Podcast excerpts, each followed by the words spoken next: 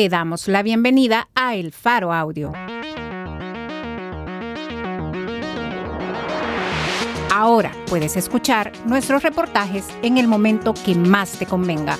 Sigue nuestro canal en tu plataforma de podcast favorita y no te pierdas las historias importantes de Centroamérica.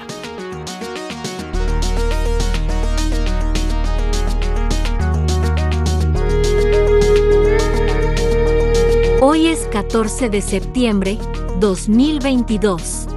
Hoy presentamos el discurso de aceptación del premio World Press Freedom Hero, entregado a Carlos Dada, el 9 de septiembre de 2022, por el International Press Institute. El discurso tiene como título Romper el monólogo del silencio y fue publicado en elfaro.net. Gracias, miembros del jurado del Instituto Internacional de Prensa y el apoyo internacional para medios por este gran honor. Agradezco especialmente, y creo que hablo en nombre de todos mis colegas de México y Centroamérica, por la declaración que hicieron pública expresando su preocupación por la situación de los periodistas de la región y condenando los ataques contra la libertad de prensa.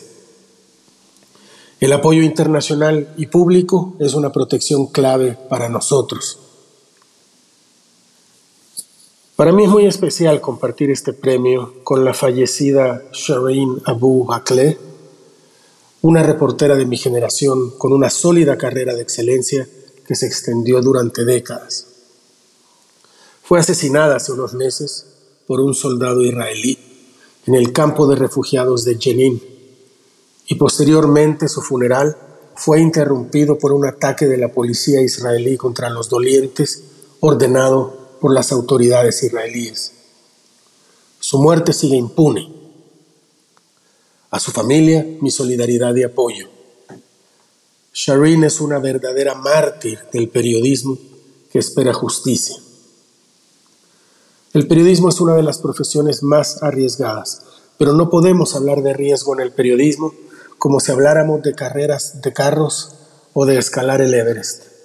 No, la muerte de Shireen no fue un accidente, como tampoco lo fueron los asesinatos de Jamal Khashoggi, de Javier Valdés, de Daphne Caruana, de Ángel Gaona, de Miroslava Bridge, de Don Phillips, de los más de 2.000 periodistas asesinados desde 1992. Cada uno de ellos pagó el precio más alto por informar a otros seres humanos, por decir la verdad al poder, por denunciar la corrupción, por adentrarse en el territorio del crimen organizado o por investigar las injusticias contra los desfavorecidos, los crímenes contra el medio ambiente, contra la humanidad. La mayoría de esas muertes permanecen impunes.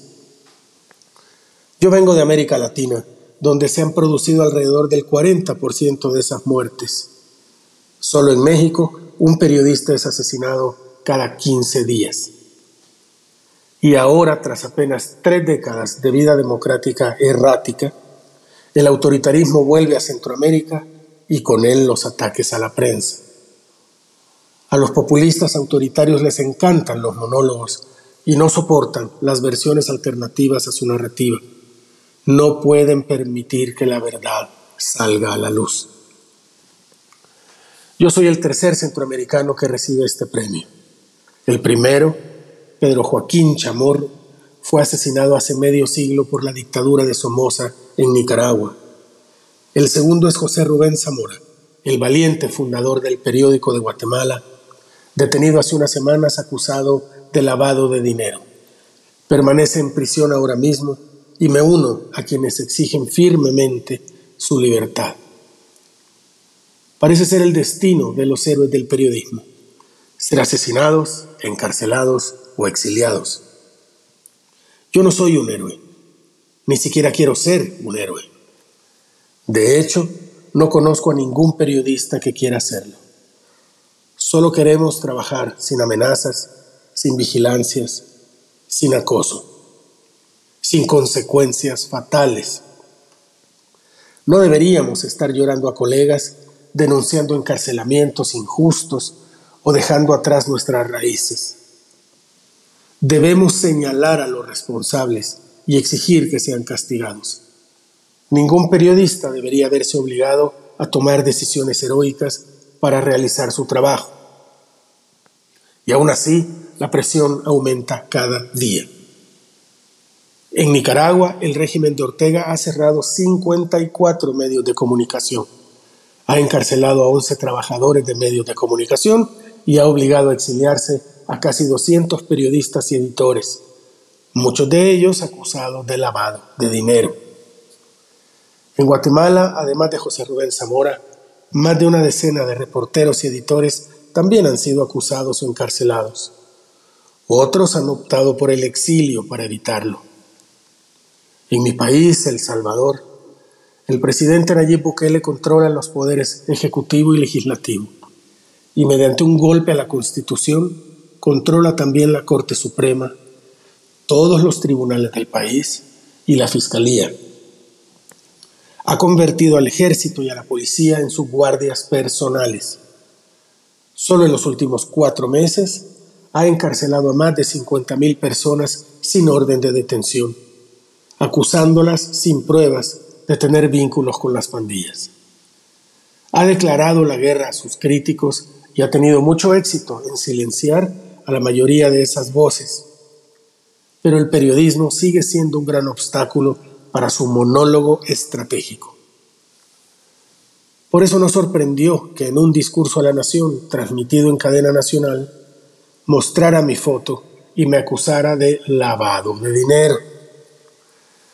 Ha liderado públicamente campañas de difamación contra muchos otros colegas y algunos ya han optado por el exilio o el cambio de carrera. El año pasado, con la experiencia de las organizaciones Access Now y Citizen Lab, descubrimos que los teléfonos de 22 miembros del Faro habían sido infectados con el software israelí Pegasus. Los operadores intervinieron mi teléfono durante 167 días. Activaron a voluntad mi cámara, mi micrófono, mi geolocalización. Tuvieron acceso a todos mis chats, videos y fotos. Operaron casi todo un año en el teléfono de Carlos Martínez, otro periodista del Faro.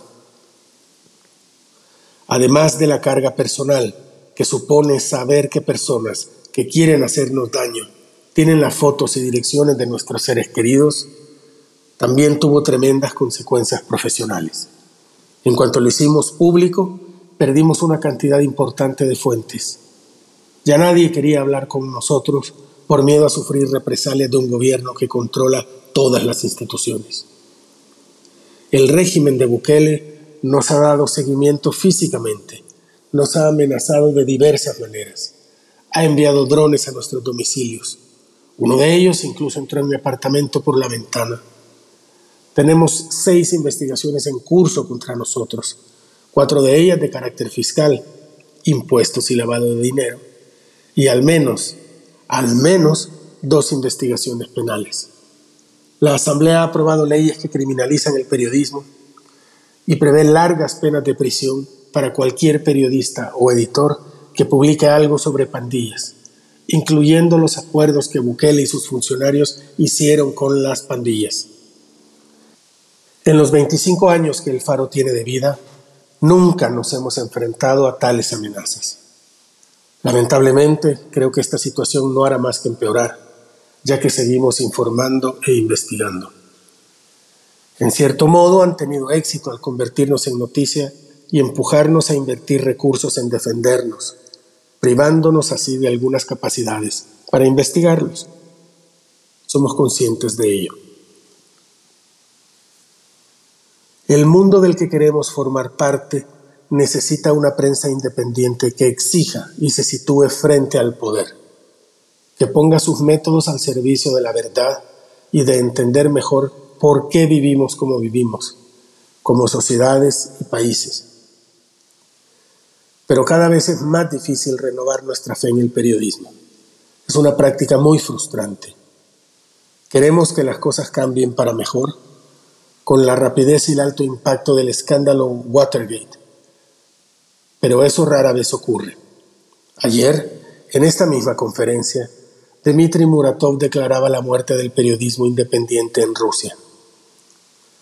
Su país está peor ahora que cuando Novaya Gazeta empezó a publicarse. No estamos lejos. El Faro fue el primer medio de comunicación salvadoreño nacido en democracia.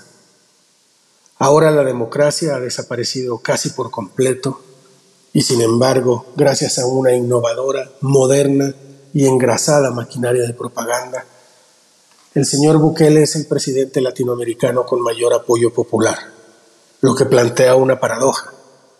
Las comunidades a las que servimos no nos apoyan. De ello se desprenden naturalmente dos preguntas. La primera, ¿cambia algo el periodismo? Esto puede sonar demasiado autocomplaciente, pero creo que en muchos lugares, por muy mal que estén las cosas, estarían peores si no fuera por el trabajo de los buenos periodistas. Y la segunda pregunta, ¿por qué hacemos lo que hacemos? Es una pregunta seria para plantearse en medio de la crisis que muchos de nuestros colegas atraviesan en todo el mundo.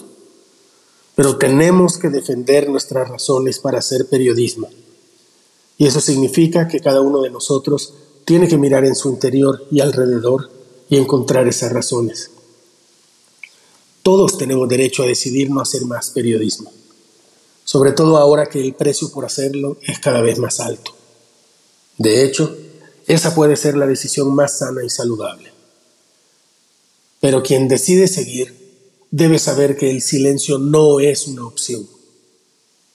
Nuestra palabra es nuestro poder, nuestra contribución a nuestras comunidades y nuestro destino. Y debemos usar nuestra palabra para romper los monólogos del poder. No podemos renunciar a la búsqueda de la verdad a través de un método de verificación y del uso del lenguaje para comunicar nuestros hallazgos y estimular el debate público. Debemos utilizar nuestra palabra contra el silencio. Debemos usar nuestras palabras para defender la verdad. Nuevamente, gracias por este tremendo honor que acepto en nombre de todos mis colegas de Centroamérica que cada día se sitúan al borde del heroísmo para seguir haciendo periodismo. En nombre de ellos, gracias por su apoyo.